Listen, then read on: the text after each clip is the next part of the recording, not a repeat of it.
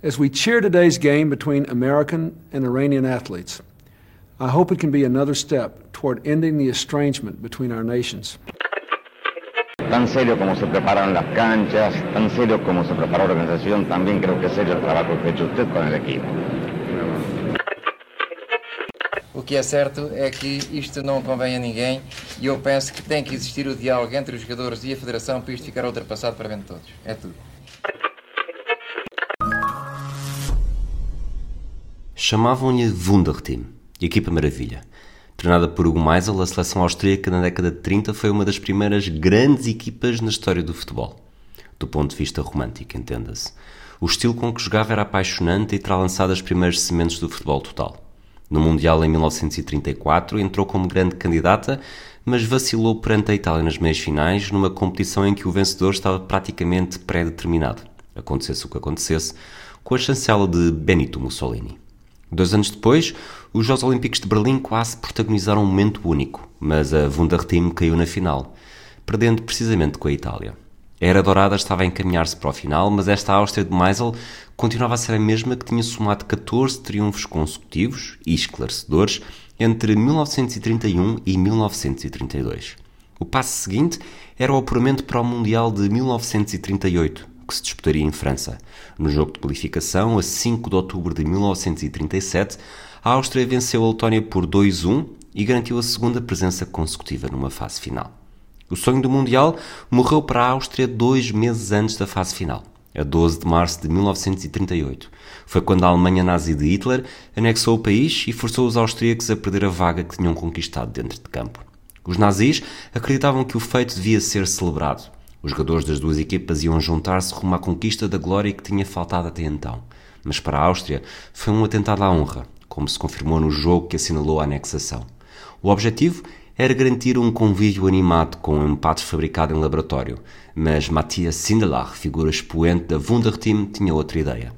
Depois de uma primeira parte em que praticou um futebol trapalhão e perdulário, a imprensa escreveu mesmo que as oportunidades foram falhadas propositadamente, Sindelar deu o mote e marcou um dos gols nos últimos 20 minutos com que a Áustria venceu por 2-0.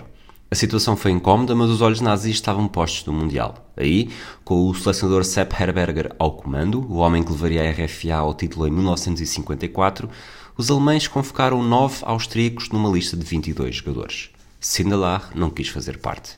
Matthias Sindelar nunca jogou pela Alemanha nazi.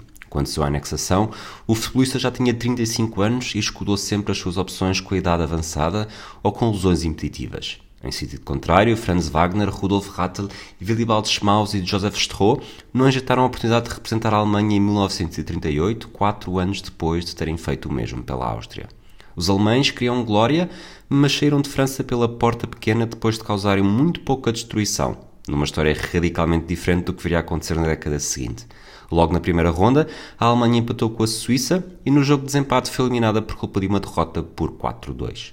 A vaga que originalmente pertencia à Áustria foi oferecida à Inglaterra, mas a Federação Inglesa continuava ao seu braço de ferro com a FIFA e recusou. A fase final arrancou com apenas 15 seleções e a Suécia foi a maior beneficiada, garantindo automaticamente a presença na segunda ronda, sendo parada apenas da meia-final pela Hungria, acabando goleada por 5-1. Matthias Sindelar manteve a sua vida desafiante em Viena, ignorando as indicações para não manter amizades ou conversas com os judeus.